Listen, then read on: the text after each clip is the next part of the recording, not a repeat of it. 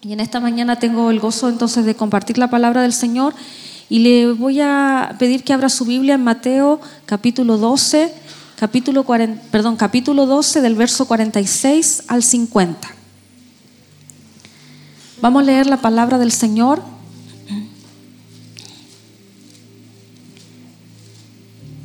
que dice de la siguiente manera.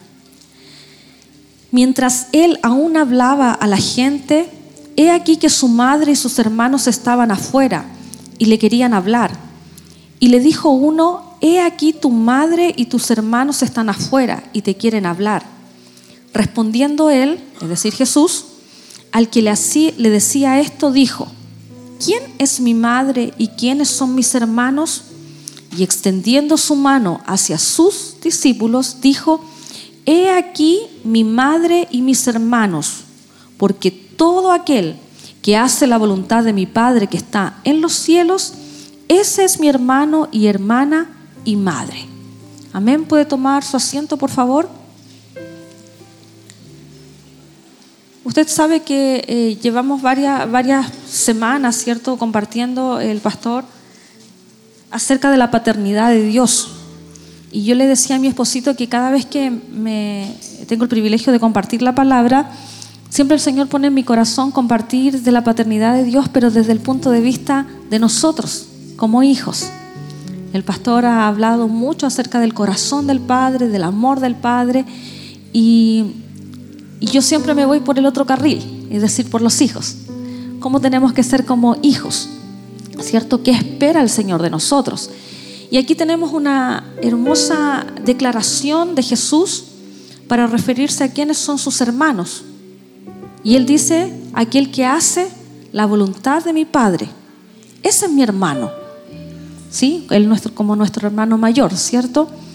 Ahora, cuando yo pensaba en esto, decía, ¿qué es hacer la voluntad del Padre? ¿Se lo ha preguntado usted alguna vez? ¿Qué es hacer la voluntad del Padre? Porque algunas veces creemos que tenemos que tener como ciertos códigos para entender la voluntad del Padre. Creemos que es algo misterioso que está en los cielos y que solo lo puedo descubrir a lo mejor estando de rodillas y diciéndole, Señor, dime cuál es tu voluntad, ¿cierto? Y tratamos de nosotros razonar y entender cuál es la voluntad del Padre. Y, podemos ver a través de la escritura que hay eh, dos formas que se manifiesta la voluntad del Padre. La primera dice eh, relación con una voluntad que es decretiva, es decir, de sus decretos, de su soberanía. Él ha decidido algo y Él lo hace, lo ejecuta. Él no le pregunta a nadie, porque Él es un Dios soberano y Él ha determinado algo y Él lo hace. Por ejemplo, Él en su voluntad nos salvó. Amén. Él en su voluntad nos eligió. Él lo decretó, dijo, a este voy a elegir, a estos voy a salvar. Wow, ahí el Señor no le preguntó a nadie. No dijo, a ver, vamos a hacer un consenso para saber si este se lo merece, no se lo merece. No, Él decretó en su soberana voluntad hacer, darnos salvación. Y a eso se le llama la voluntad decretiva de Dios. Pero por otro lado hay una voluntad que es preceptiva.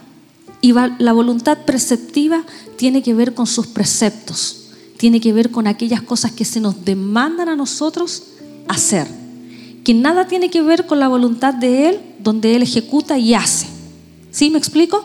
Sino que esta voluntad tiene que ver con lo que se nos demanda a nosotros hacer, que dice relación con sus preceptos, con sus mandamientos, con lo que Él espera que nosotros hagamos. Y frente a esto quiero ver tres pasajes que nos, ayudarán a saber qué es la voluntad de Dios. Porque la voluntad de Dios no es algo misterioso. No es algo que nosotros podamos a lo mejor tratar de deducir y comprarnos un libro para conocer la voluntad de Dios. ¿Sí? O preguntarle a un hermano, o tener una revelación o una, un sueño. ¿Ya? Sino que tiene que ver con algunas cosas que la palabra, en este caso hay tres pasajes específicos que nos hablan qué es la voluntad de Dios. Y lo primero, hacer la voluntad de Dios es santificación. Así lo dice Primera de Tesalonicenses 4:3. Dice, la voluntad de Dios es vuestra santificación, que os apartéis de fornicación. Cuando uno lo lee en otra versión, dice, la voluntad de Dios es que sean santos. Entonces, aléjense de todo pecado sexual. Así dice la versión fuerte. ¿Sí? La santidad es una demanda para todos aquellos que somos hijos del Señor. Somos santos en primer lugar porque Cristo nos otorga su santidad. ¿Sí? Cristo, Él fue santo en toda su vida, Él se presentó delante del Padre y esto hizo que la justicia de Dios quedara satisfecha, por eso su sacrificio fue acepto delante del Padre. Entonces, la Biblia habla que nosotros, por ese sacrificio de Cristo, somos justificados, es decir, somos declarados justos y también somos declarados santos. Así que mire a su hermano que tiene al lado, mírelo, y es santo. No tiene alas, no tiene aureola, pero su hermano es santo. Y usted también y yo somos santos. En primer lugar, por lo que Cristo, ¿cierto?, hizo en la cruz del Calvario, como Él vivió, como Él se presentó ante el Padre, somos santos. Pero esto es el inicio de un camino de santificación. ¿Sí? No nos podemos quedar solo con el sacrificio de Cristo, y aunque eso es todo suficiente, pero se nos demanda a nosotros como sus hijos vivir en santidad. Porque recuerde que Dios es santo. Él aborrece el pecado, Él es santo. Y la palabra tenemos muchos versículos donde se nos invita a nosotros a vivir en santidad. Pedro dice, sed santos porque yo soy santo, haciendo una referencia al libro de Levítico. Hebreos también dice, seguid la paz y la santidad, sin la cual nadie verá al Señor. ¿Cierto? Entonces, nosotros, en nuestra antigua manera de vivir, Efesios dice que en otro tiempo nosotros andábamos en los deseos de nuestra carne, haciendo la voluntad de la carne y de los pensamientos, y éramos por naturaleza hijos de ira. Entonces Efesios nos está revelando que nosotros en otro tiempo hacíamos lo que nosotros queríamos y hacíamos nuestra propia voluntad, aquella voluntad que está guiada por los deseos de la carne, por nuestra naturaleza pecaminosa, por nuestros pensamientos. Sin embargo, cuando nosotros aceptamos a Cristo como nuestro Salvador, lo hacemos de Él el primero en nuestra vida, la palabra dice que nosotros somos hijos de luz. Por lo tanto, hemos cambiado este estado de haber estado en tinieblas, ¿cierto? Ahora ser hijos de luz. Y al ser hijos de luz se nos demanda vivir como hijos de luz. Se nos demanda vivir como el Señor es, de luz, no de las tinieblas. Y como se nos demanda entonces vivir de esta manera, es que nosotros tenemos que comenzar a procurar ver qué cosas de nuestra vida todavía están en nosotros para hacer nuestra propia voluntad. El versículo decía, ¿Cuál es la voluntad de Dios? Vuestra santificación. Es decir, que seamos santos. Y hace el alcance y dice, aléjese de todo pecado sexual. Sabe que muchas veces, y, nosotros lo hemos compartido con mi esposito, sobre todo cuando hay jóvenes que se quieren, que están solteros, y a veces dicen, oh, yo quiero saber cuál es la voluntad del Señor. ¿Será, eh, no quiero decir ningún nombre, para no complicar a nadie, pero ¿será la, la fresia? No creo que nadie se llame fresia, ¿sí? Bueno, ya, ya lo dije. ¿Será la fresia la voluntad de Dios? Y los jóvenes están ahí complicados y dicen, ¿o será Lucrecia? Hoy no sé, ¿cuál será la voluntad del Señor? Me gustan las dos, tan bonitas, sirven al Señor. Ay, Señor, ¿cuál será tu voluntad? Y a veces los jóvenes preguntan, ¿cuál será esa voluntad? Fresia o Lucrecia. Entonces nosotros con mi esposito antes teníamos la oportunidad de dar consejería a los, jovencitos Y nosotros siempre les explicábamos que no tiene que ver con Fresia o con Lucrecia, sino que tiene que ver con que ellos vivan en santidad. Es decir, si van a estar con la Fresia y se van a comprometer con la Fresia, no mire a la Lucrecia. Si va a estar con Fresia, honra a Fresia. Si va a estar con ella, no tenga relaciones prematrimoniales. Esa es la voluntad del Señor. Y si usted está soltero y dice, ¿será mi soltería la voluntad del Señor? Mejor diga, la voluntad del Señor es que yo no vea pornografía. La voluntad del Señor es que yo no me masturbe. La voluntad del Señor es que yo viva en santidad. Esa es la voluntad del Señor. Y para los que son casados, se casó, lleva un año, tiene problemas, necesita consejería. Ay, ¿con quién me casé? Como hay un dicho que dice, eso no, no está en la Biblia, es un dicho que dice que cuando uno se casa, no, ¿cómo es? Que el noviazgo es ciego y que el matrimonio el mejor oculista. Ya, ese es un chiste. Que, que, la idea es que cuando uno se casa ve aquellas cosas que no vio, porque en el noviazgo uno está cegado, enamorado, no ve nada, ¿cierto? No, hay muchas cosas que no ve, pero después cuando se casa dice que es el mejor oculista porque ahí vio que era desordenado, que no dejaba las cosas como usted pensaba y a lo mejor empieza a tener problemas, empieza a tener dificultades. Y usted a lo mejor puede decir, ¿habrá sido la voluntad de Dios de haberme casado con él? Algunos llevan 20 años están preguntando, Señor, ¿es la voluntad de Dios de haberme casado con Él? Pero ¿sabe cuál es la voluntad del Señor? Que usted sea fiel. ¿Cuál es la voluntad del Señor? Que usted no engañe a su esposa. ¿Sabe cuál es la voluntad del Señor? Que usted no sea atento, amable con otras mujeres que no sea su esposa. ¿Sabe cuál es la voluntad de Dios? Que las mujeres seamos atentas, serviciales con nuestros esposos y no con otros. ¿Sabe cuál es la voluntad del Señor? Es que sigamos guardando el pacto. Esa es la voluntad del Señor. Que usted no piense en el divorcio. Esa es la voluntad del Señor. Vivir en santidad. Mire lo que dice la palabra en Lucas 8:21, que es el paralelo de este que acabamos de ver.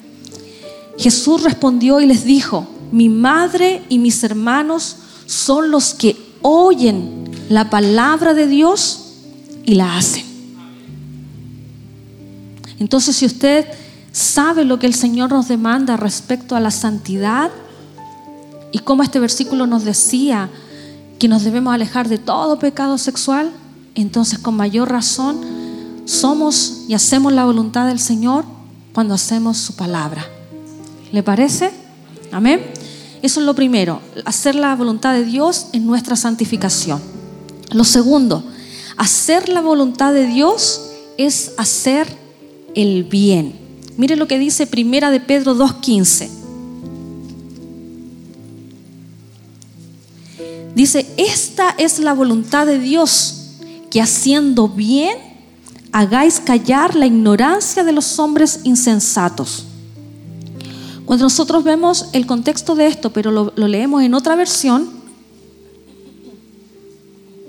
dice así, procuren llevar una vida ejemplar entre sus vecinos no creyentes. Así, por más que ellos los acusen de actuar mal, verán que ustedes tienen una conducta honorable y le darán honra a Dios cuando Él juzgue al mundo. La voluntad de Dios es que la vida honorable de ustedes calle a la gente ignorante que los acusa sin fundamento alguno. ¿Ya? Entonces nos habla aquí Pedro que ¿cuál es la voluntad de Dios? Hacer bien. No tan solo que nos preocupemos de esta área sexual que les mencionaba, de santidad, ¿cierto? Porque alguna vez algunos creen que la santidad significa solo prohibiciones y no hacer nada, estar como pasivo. Pero este versículo nos habla de hacer el bien, es decir, de una forma activa. Dice que lleven una vida ejemplar, que sus vecinos no tengan nada que decir de usted, que sus vecinos incluso Si quieren hablar mal de usted o quieren calumniarlo o quieren decir cosas, su vida que es tan ejemplar los va a hacer que ellos guarden silencio, que ellos callen. Porque usted lleva una vida honorable, una vida que honra al Señor. Es hacer las cosas que a Dios les agrada en, lo bueno, en lo bien. Yo le decía a mi esposo, por ejemplo, y hablábamos ayer un poquitito de esto, porque yo le decía, a veces también nosotros nos complicamos en decir, ¿cuál será la voluntad de Dios en cuanto a este trabajo? Postulé para Entel y también postulé para Soprole o cualquier otra empresa. Y usted está pensando y dice, y, o tiré un montón de currículum a todos lados y estoy esperando la voluntad de Dios. ¿Qué será la voluntad de Dios? ¿Cuál trabajo me conviene? ¿Cierto? Y a lo mejor usted puede también evaluar eh, ya sea el dinero que le van a pagar, los horarios, que eso también influye, ¿cierto?, en su decisión. Pero más que eso, ¿sabe cuál es la voluntad de Dios? Es que cuando usted tiene un trabajo, usted sea puntual. ¿Sabe cuál es la voluntad de Dios en el trabajo que haya quedado? Que usted sea responsable. Que usted no saque la vuelta, que realmente trabaje que no esté a lo mejor todo el día pegado en el celular y su jefe pasa y lo, lo pilla ahí en WhatsApp o en las redes sociales. ¿Cuál es la voluntad de Dios? Es que nosotros seamos honestos en nuestros trabajos. ¿Cuál es la voluntad de Dios? Es que en el trabajo que estemos, nosotros lo hagamos como dice eh, Colosenses, creo que es, que dice que nosotros tenemos que servir al Señor, o Efesios también lo menciona, que dice que eh, haciendo las cosas como para el Señor y no para los hombres. Esa es la voluntad del Señor. No tiene que ver con, con, cuál es el trabajo mejor, pensando que es algo, una incógnita el trabajo, sino que el trabajo que el Señor nos ha dado ¿Cuál es la voluntad? Es que usted sea responsable, que usted haga el bien, que usted obedezca las órdenes de su jefe, que están obviamente, si están de acuerdo a la palabra, porque si su jefe le está diciendo que usted eh, adultere la factura, no, no lo puede hacer hermano. O si le está diciendo bajemos lo IVA, hagamos trampa al, al fisco. No, esas cosas nosotros no las vamos a hacer. Pero sí podemos obedecer a nuestro jefe en aquellas cosas que sí son correctas con, nuestro, con nuestros vecinos, que se nos note a nosotros que somos hijos del Señor. Por eso Pedro dice aquí, llevar una vida ejemplar. Que nadie tenga nada que decir de usted. Amén. Esa es la voluntad del Señor. Ya llevamos dos. Hacer la voluntad de Dios es santificación. Segundo, hacer la voluntad de Dios es hacer el bien.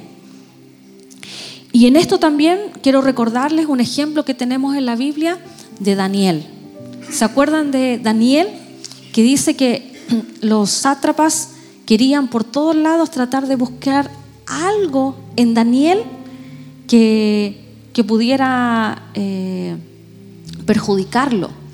Y dice la palabra que buscaban como por aquí y no encontraban nada. Buscaban por acá y no había nada. Porque él era intachable.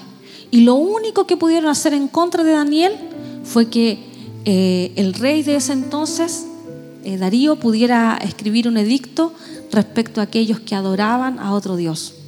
Solamente en su fe. Pero aún así, Daniel se mantuvo con sus convicciones claras, firmes. Estaba este edicto, pero él dice la palabra que abría las ventanas, se arrodillaba tres veces al día y oraba al Señor y eso quizás le significó que él fuera echado en el foso de los leones. Pero aún así, Dios estuvo con él. Dios lo guardó, Dios lo protegió. El rey estaba afligido. Dice que no comió, dice que estuvo desvelado toda la noche. Hasta que al otro día en la mañana el mismo rey le gritaba, Daniel, tu Dios te pudo salvar.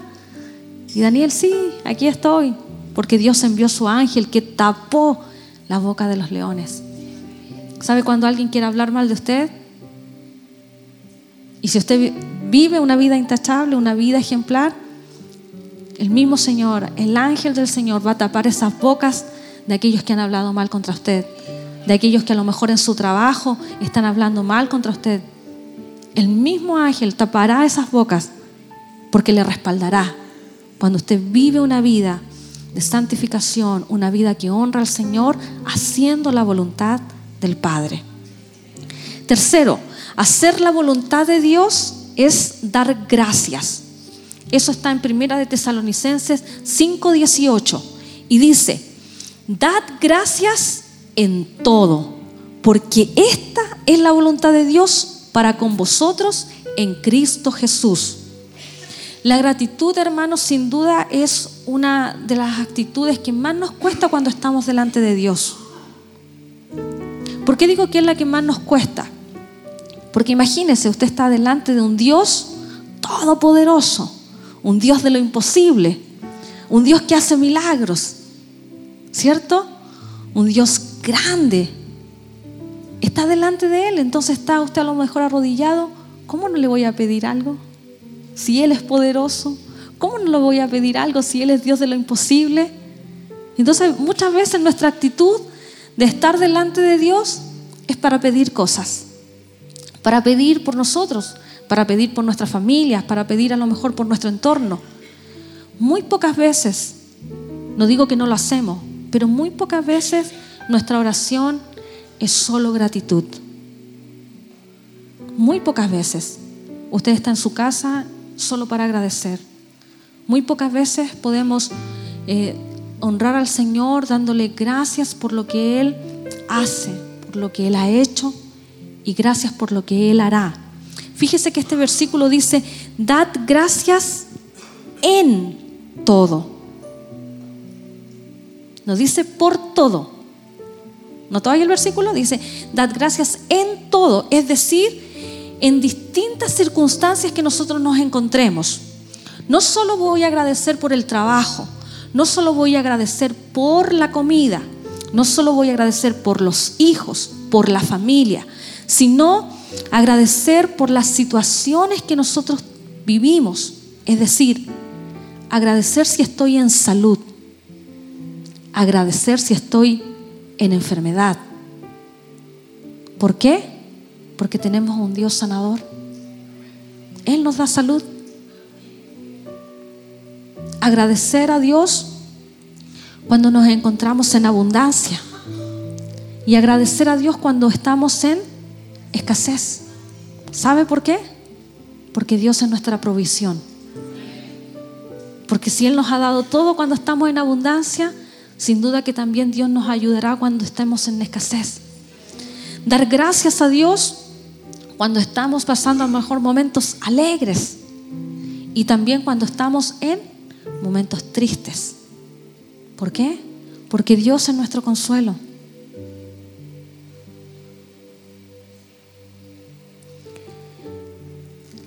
Dios está en cada una de nuestras circunstancias. A veces pueden parecer difíciles, a veces pueden parecer oscuras, pero el Señor está con nosotros y debemos agradecer que su mano nunca nos suelta, que su mano es quien nos sostiene, que su mano es quien nos da fortaleza, que su mano es quien está con nosotros todos los días de nuestra vida. Agradecer porque Dios es nuestro consuelo, agradecer porque Dios es nuestro gozo, agradecer porque Él es bueno Agradecer porque su misericordia nos sostiene todos los días de nuestra vida, porque su fidelidad, porque su gracia inmerecida para con nosotros.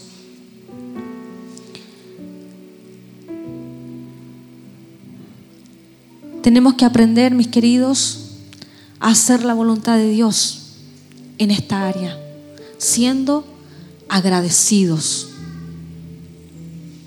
Quizás no tiene todo lo que desee, Quizás no le está yendo tan bien como usted espera, pero sea agradecido con Dios en todas estas circunstancias y en cada una de ellas en las que pueda estar viviendo. ¿Sí? Sabiendo que Dios entonces está en cada una de nuestras circunstancias, en cada una de nuestras necesidades. Él está. Nunca nos ha abandonado y nunca nos va a abandonar. Así que debemos aprender a vivir en esta voluntad de Dios.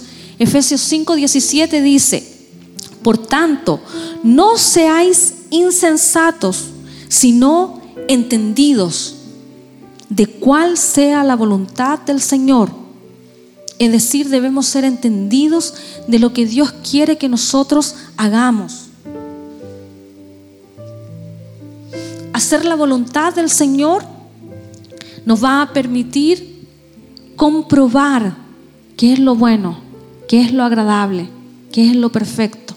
Porque así nos dice Romanos 12:2, dice, no os conforméis a este siglo, sino transformaos por medio de la renovación de vuestro entendimiento, para que comprobéis cuál sea la buena voluntad de Dios, agradable y perfecta.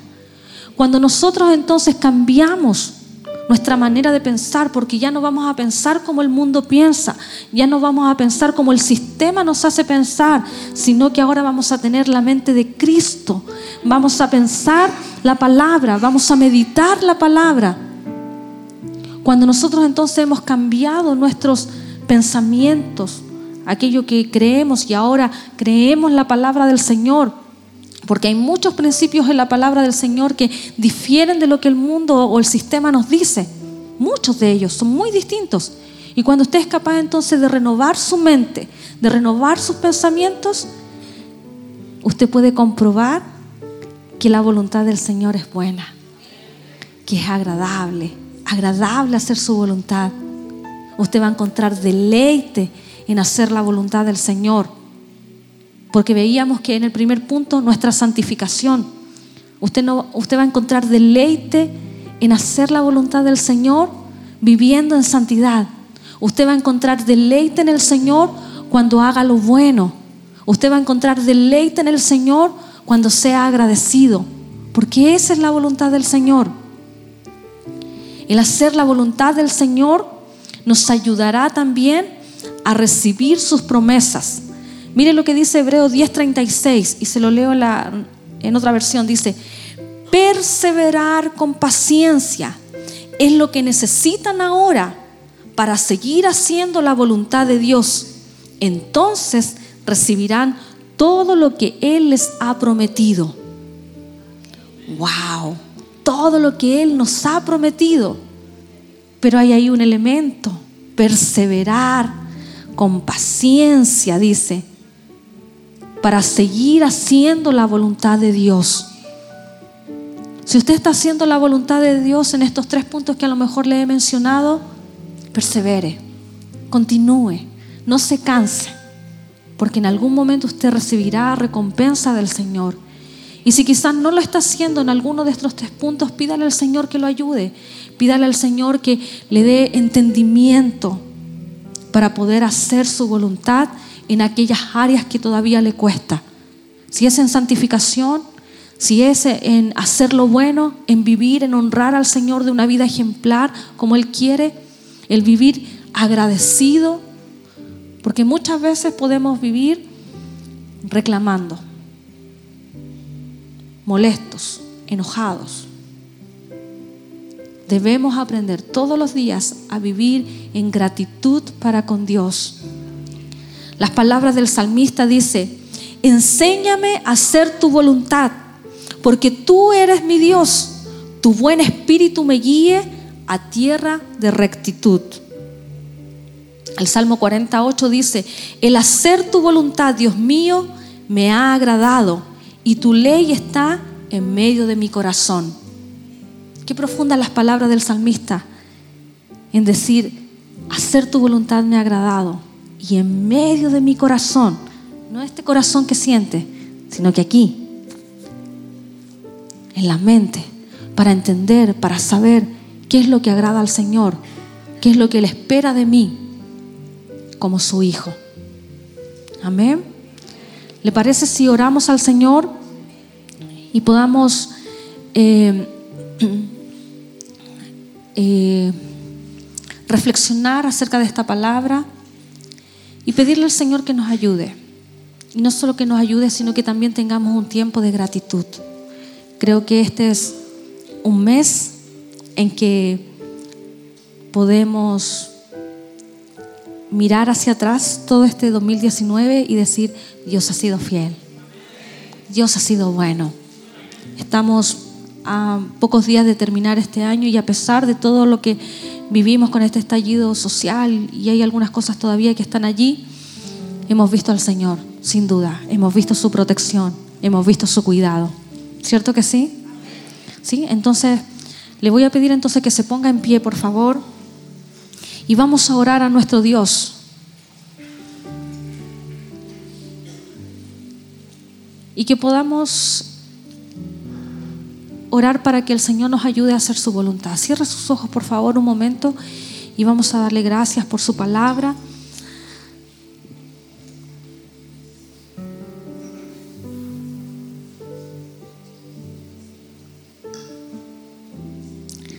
Padre, en esta mañana le damos muchas gracias. Gracias Señor porque tú eres un Dios bueno. Gracias Señor porque tú eres un Padre amoroso que trae sobre nosotros este entendimiento de saber, Señor, que tú deseas que hagamos tu voluntad, porque en eso mostraremos que somos tus hijos. Cuando hacemos la voluntad del Padre, eso hará que seamos hermanos de Cristo en nuestra conducta, en nuestro actuar. Aquella voluntad que tú deseas que nosotros hagamos, Señor, en esta mañana te pedimos perdón. Perdón porque siempre te fallamos, Señor, porque siempre dejamos de hacer algo. Te pedimos perdón, Señor, porque no muchas veces no estamos a la altura de aquellas cosas que tú esperas de nosotros. Te pedimos perdón, Señor, porque muchas veces te pedimos tantas cosas y no agradecemos. Te pedimos perdón, Señor, porque a veces descuidamos nuestra vida de santidad. Y es lo que tú más demandas de nosotros. Por eso te pedimos, Señor, que tú nos ayudes, que tú nos des entendimiento para comprender las verdades de tu palabra, porque en ella está tu voluntad, en ella está lo que nosotros debemos hacer. Señor, danos entendimiento, entendimiento para saber qué cosas debemos hacer, qué debemos callar, qué debemos no hacer cómo movernos, Señor, en este mundo, siendo ejemplo para otros, siendo llevando una vida en santidad, llevando una vida honorable. Ayúdanos, Señor, para ser entendidos, para amar tu palabra, para deleitarnos en ella, Señor, y poder entender que hacer tu voluntad es agradable, hacer tu voluntad es un deleite, no es una carga pesada que tú pones sobre nosotros, Señor. Y ayúdanos, Señor, a siempre tener un corazón agradecido. Ayúdanos, Señor, a siempre tener un corazón en gratitud. En medio de cada situación, Señor. Sabiendo, Señor, que tú eres nuestro Dios sanador y que podemos darte gracias en medio de la enfermedad que podemos darte gracias porque tú eres un Dios de provisión cuando tenemos escasez. Que tú eres un Dios de consuelo cuando estamos tristes. Señor, ayúdanos a tener siempre un corazón agradecido en las distintas circunstancias que nosotros podamos vivir. Sabiendo que te vemos a ti, sabiendo que tu fidelidad, tu misericordia, tu bondad es la que nos sostiene.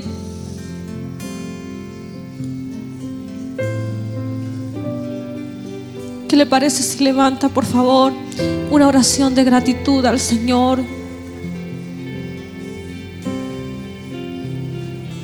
El salmista decía, bendice alma mía Jehová y no olvides ninguno de sus beneficios. Que esta mañana usted pueda darle gracias al Señor por aquellas cosas que está viviendo,